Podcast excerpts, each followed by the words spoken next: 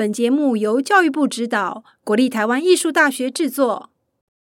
你秀秀，你秀秀，我秀秀，我秀秀，大家一起来秀秀，大家到底来秀秀，艺秀台，It's show time。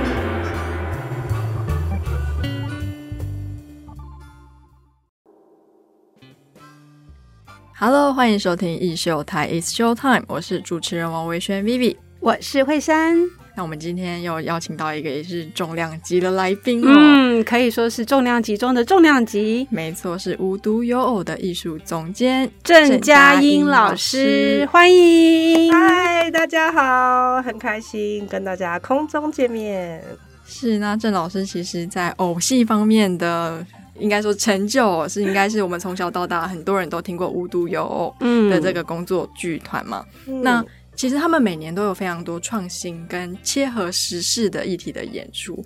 那我想要请问一下老师啦，因为我们很多听众可能对于偶戏不是这么的清楚。偶戏其实好像分很多种，哎，有那种大的布偶啊、布袋戏什么的等等。能不能请老师给我们介绍一下，到底偶戏是什么呢？是像。一提到偶戏，尤其如果你跟计程车司机聊天的话，他一定说：“哦，连布袋戏哦，就是我们大家身边最常见的就是像布袋戏。”对，然后其实偶戏它有很多很多形式。对，像我们有，比如说用线悬吊的，我们会叫它悬丝偶；或是用棍棒支撑的，我们会叫它杖头偶。那像如果有一些从偶的后方直接持拿着这个偶操作，我们就叫直头偶。嗯，然后像还有用影子演出的光影偶啦，然后或是人穿在里面的，我们叫它人偶啊。对，所以它的形式有很多。那像现代又百花齐放，比如还有人直接拿着这个物。物件就当成偶来演出，比如你可以让这个尺跟橡皮擦上演一场戏这样子，那我们又叫它物件偶哦，这样也是偶。对，所以现在就是一个无物不成偶的时代，真的，所以非常多非常多元丰富的表现方式，听起来非常的丰富哦。对，那非常有趣的是，其实我们知道老师一开始并不是偶戏出身，其实是台大外文系，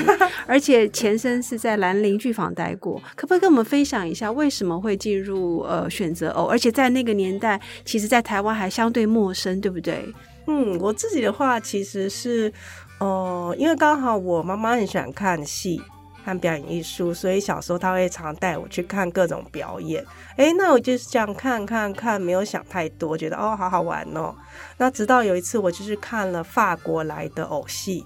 然后我就觉得很喜欢，很喜欢，然后喜欢到我觉得我立志，我未来想要跟他们一样，带着偶戏到世界各地巡回演出，所以就开始有了一个想法，说我想要从事这个东西，那就开始想说，哦，这个东西要去哪里学啊？好像。没有一个地方你可以直接去这个学校就学偶戏，是啊，所以就比较是从它的周边会需要的一些技能开始。那刚好我很喜欢做一些手工艺，所以我常常上一些各种的手工艺的。课外的一些工作坊，那像就杂学乱学啦，什么拼布啊，嗯嗯，然后做布娃娃啦，好，然后呃也很喜欢各类型的表演艺术，也会上什么金韵大鼓课啊，然后手作纸的课啊，编织课啊，是。对，然后当然有一些也上过一些布袋戏研习营啊，嗯，就好像是从。各个不同的工作坊去集合所有偶戏创作需要的技能哦，对，所以其实大家刚听我讲，就有发现，其实偶戏里面。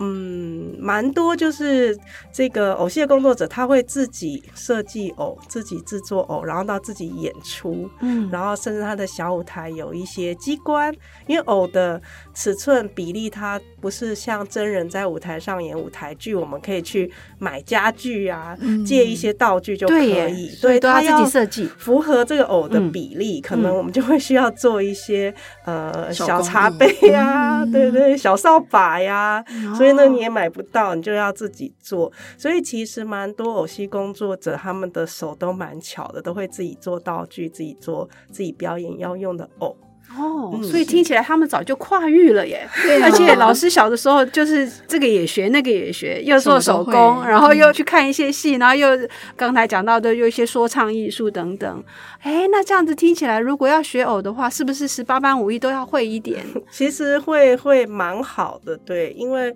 偶的话，它有一个技巧性的需求。对，那如果说你可以自己会做偶，又会表演的话，你最可以达到你心目中所要创造那个小世界。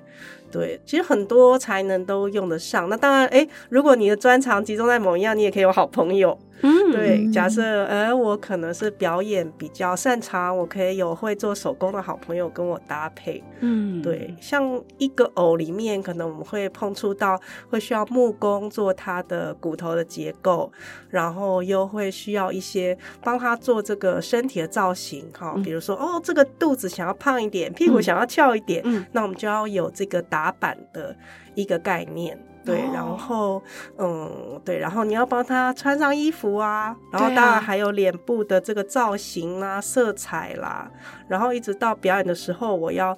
呃，因为偶戏会去夸张一些人物的这些特征，嗯比如说他有一些口头禅啊、习惯性的动作啊，我们会去夸大。毕竟就不是用人演的，我们是希望达到一个偶才能达到的一个效果。嗯，嗯，对，所以这个时候我们可能会去夸张一些角色的个性，嗯，对，所以也要对日常生活里形形色色的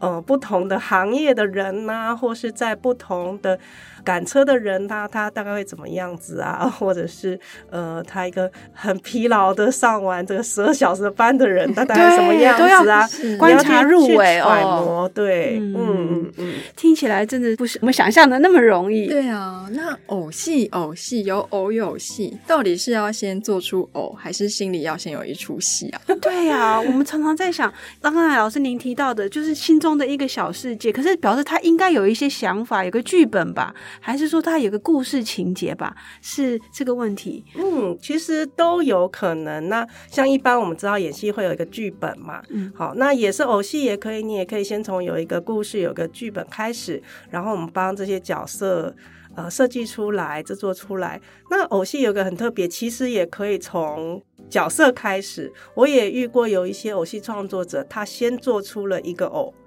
然后他带着这个偶去，他到哪里都带着这个偶，然后就因为其他朋友跟这个偶的互动，然后慢慢撰写属于这个偶的小故事。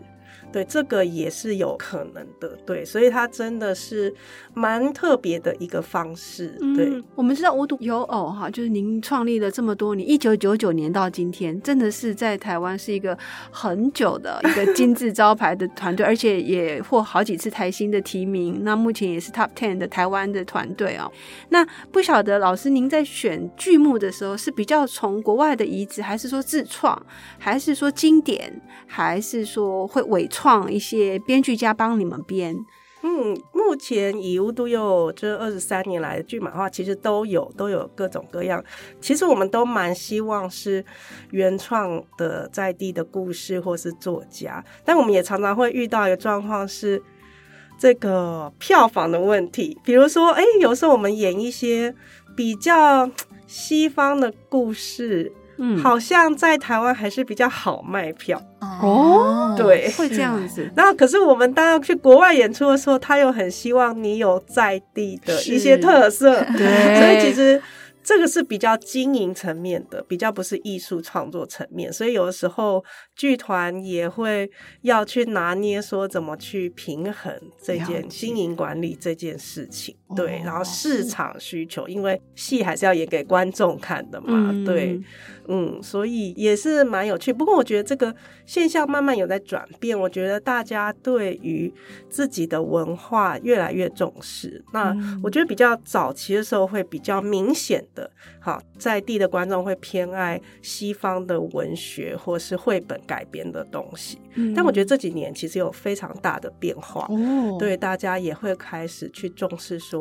哎，这是我们生活嗯，真的很在地的生活里的养分长出来这样的创作，也对，就是那种在地的意识，或者说对家乡的关怀。因为很多人说，其实在地也是一种全球化的展现，嗯所以把在地做到极致，也是另外一种全球化的表现。那我觉得另外一个问题想请教老师，就是呃，在你们的合作过程中啊，因为我自己小时候，呃，不是我小时候，我带着我的小朋友小时候也是这样子看着长大。其实好像也不限定只是小孩子，对不对？您的观众群、嗯是不是？呃，您自己长期观察下来，偶的戏迷大概都是在什么样的年龄层？其实我们的话，剧码也会有分，比如说，哎，这出戏可能是设定是啊、呃适合学龄前哈、或是说就是一般的亲子。那我们也有设定有一些是专门给大人观众看的偶戏。对，其实但因为大家会比较容易以为看到偶戏就觉得，哎，就是给小朋友看的。那有时候会有小朋友误闯。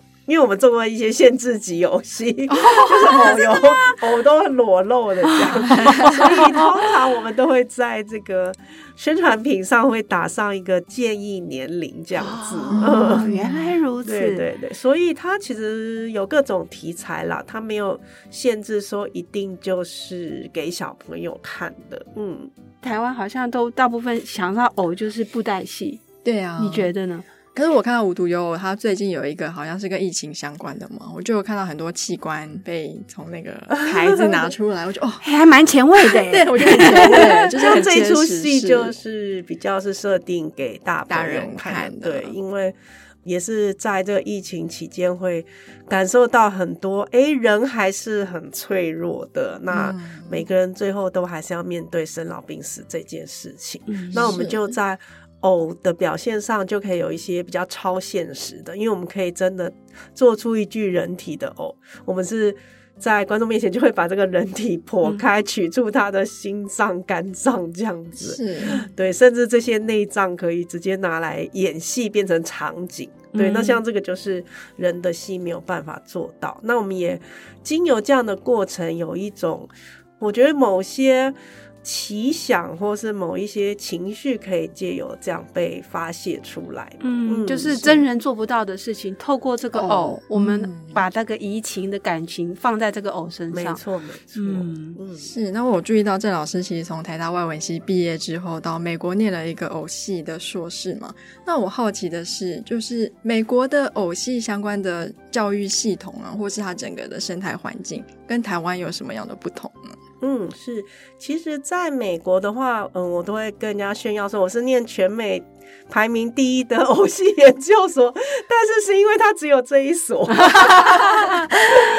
是。所以就是第一名，第一永远第一名，唯一的。我觉得全世界来讲，其实偶戏的教育机构很少很少，是啊所以它是啊大部分都还是跟着进到一个团体，嗯边做边学，或是跟着某个师傅学，然后再嗯自己出来创团。对。对，它比较少进到学院的教育体系里面。嗯。对，就连美国这么大、这么大、这么大，对他有开偶的课程的大学也没有很多，然后偶研究所的话，就只有这一所康乃狄克大学的。嗯而且还是戏剧系研究所里面有一个偶戏的主修，嗯，对，然后他很难得的是，他实务性很强，就是我们在学校里要学各种类型的偶，然后期末就是要用你自己的创作，就是表演。嗯，然后也会学到一些翻模的技术啦、纸雕的技术啦。那当然，课哦堂里会去讨论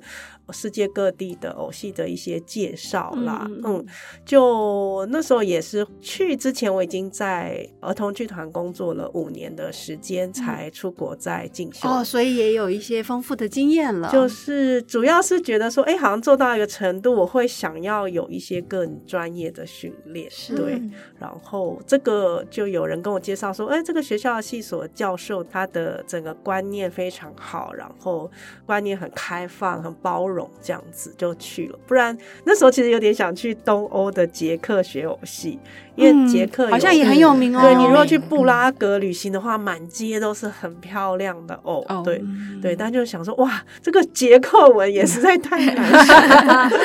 是，对，可能光学语，因为我就很想赶快学偶戏相关的的知识，就觉得哎，如果因为刚好我如果外文系的话，到美国念书就、嗯呃衔接起来是比较顺畅的。嗯，那回来之后呢？因为其实要找志同道合的伙伴，而且这个专长还要能够 match，应该相对不容易。因为在台湾也没有相对偶系的专修学校嘛，对不对？那您怎么去找到这些伙伴，然后成立了无独有偶呢？我们其实当时成立几个好朋友，都是原本就在剧场一起工作，就原本就认识的一些好朋友。对，然后刚开始创立的时候，就是也是我们就会呃什么都要做嘛，就是也要自己做偶，也要自己搬道具，然后自己去学校推广卖票，然后自己最后上台演出。对，嗯就一人身兼多职的这个嗯状态。那当然，后面慢慢慢慢的，我们就是我们通常会在一出戏的创立的前面会做一些工作坊。那这些工作坊就是可以邀集他原本可能就是戏剧背景啦，或是舞蹈背景，或是设计背景的人。对，那我们在这个工作坊里，可能每一出戏会需要的偶的技巧会不同。那我们嗯就会在那个技巧上做一些学习，哦，彼此的交流，对对对，所以后来就是蛮多是戏剧本身戏剧系的，嗯啊，他本来就是一般的演员，嗯那他好像对这个偶特别有兴趣，然后他就来演我们的戏。那我们前置会有一些这样的工作坊的课程，嗯嗯对，然后慢慢我们合作很多次以后，可能他就会，哎，我这次学了手套偶，然后这次我学了光影的技术，哎，这次我学了悬色技术，然后累积起来，像我们现在就有一批已经合作了将近十几年的这些演员，嗯那他们因为经过每一出戏每一出的戏的历练，嗯对，就很多经验就累积起来。嗯，对，那像有一些，比如说国外的经验，可能他们的制作环境啊，或是产业上，或是市场上，相对因为比较大，所以比较健全一点。对，那我们这边的话，就是有点是，哎，有时候很难直接移植国外的经验，我们嗯就嗯在这边要摸索。比如说有些材料可能我国外买到，这里买不到，那我们就嗯要找说，那这边有什么适合的就要材料？就地取材，这些都，对，就嗯是其实都是亲自去嗯跑、去访商家，然后像我有一次为了找到一个适合的演出用的纸张，我就是哎呀跑遍了很多纸厂啊，哦然后到处问啊，这样子。所以听起来是一个非常做中学的一门艺术，就是说不能说想说有一天 ready 然后才去做，其实就要一边做一边学，是，然后学完以后再回去做，然后慢慢的历练起来，好像感觉就是一直在这样的过程中在成长跟磨合，是。对不对？而且其实科技也一直在进步嘛，嗯创新。那像这两年，我们就开始思索说一些三 D 列印的可能性，然后电脑开版。哎打板哦对，那对对对，然后一些呃电子器材、电脑自动化控制的这些技术，它其实也是慢慢在成熟，或是说即时投影对，的多焦点，场上一些借由即时投影一些多焦点的叙事观点，嗯，然后其实我们都是一直跟着时代。对，在其实永远学不完，是啊就变成哎，你觉得你好像啊，哎呀，可以放松 ready 了，结果还没，结果还没是哎，新的技又来术了又进来，现或是说嗯观众们的生活的方式有一些步调的改嗯变。对，其实我们都是要蛮拼的。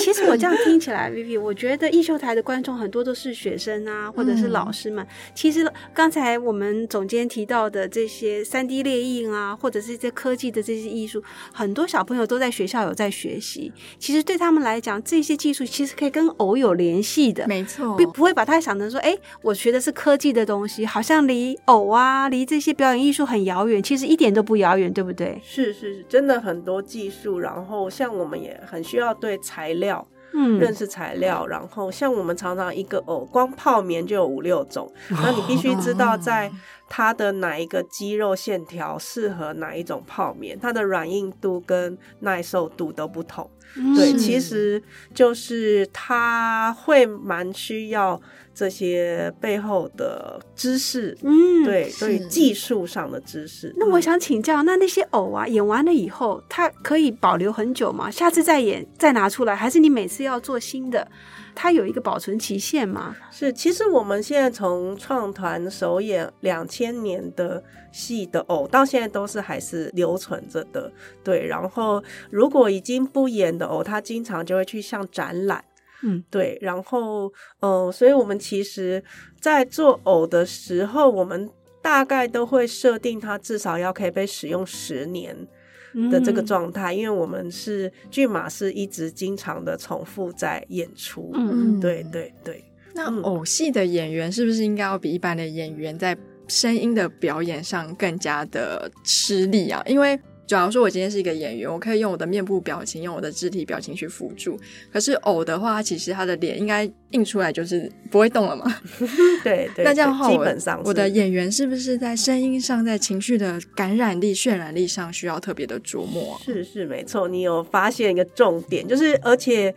会这样，是因为有一些他是一个人要演五六个角色，所以他可能哦哦一下子要变、哦哦一个老老的人，然后哎一下子要变一个小小朋友对，就是哦所以。他可能一下演妈妈，然后甚至一人分饰精神分裂，分饰多 角，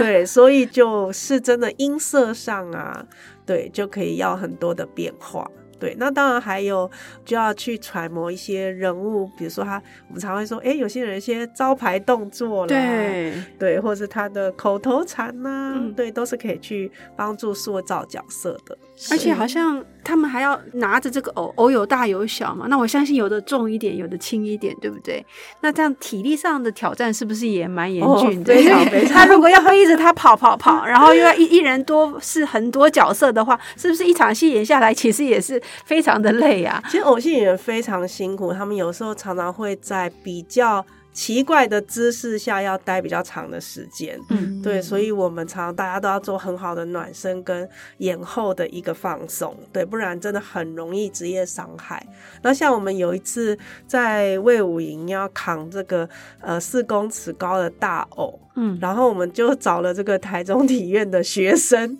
哦 对这个来帮忙扛吗？舞？龙舞狮队的学生来扛这个大偶，所以它像巨型的偶就有一些蛮严苛的这个基本体力的一个要求。嗯。不过偶也有像我刚刚提到，我们有四公尺高的大偶，那我也看过在火柴盒里演的偶戏，嗯，所以也没有说火柴盒你如果那是多小？对，如果嗯你不够强壮没关系，你可以用一个火柴盒就可以演偶戏。对，真的，我看过一个巴西艺术家，他就是火柴盒打开，里面就有呃那个小海浪、小帆船，这样子很可爱。对，所以哦，你看从这么微小到这么巨大，它中间的可能性真的是太多了。嗯。是而且哦对于世界级的观众来讲的话，很多时候好像也不用透过语言，就光一个偶出现的话，那个意境就可以表达，是这样吗？没错，没错，它真的是超越语言的。嗯对，有的时候像我们出国演很多偶戏，也常常会觉得好像，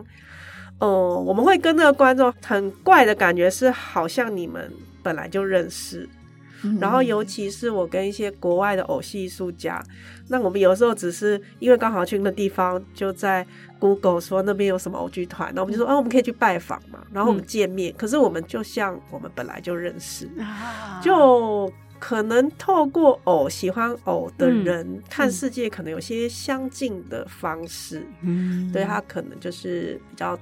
充满童心、充满好奇心，然后比较一个开放的这样的一个角度，所以常常会觉得做偶戏很棒，是可以交很多世界各地的朋友。对对偶给人家感觉包容性很强。是，而且，因为它也涉及音乐啊、剧情啊、表演呢，就是它是一个跨界的、跨域的、包容、跨文化的艺术。没那错，那所以在合作的过程中，一定会跟不一样领域的专业人才一直去交流学习嘛。是啊，今天的内容真的是非常精彩。如果你还想要听到更多关于偶戏背后的小故事，欢迎持续收听我们下周的艺秀台 It's Show Time，我们等你哦，下集见。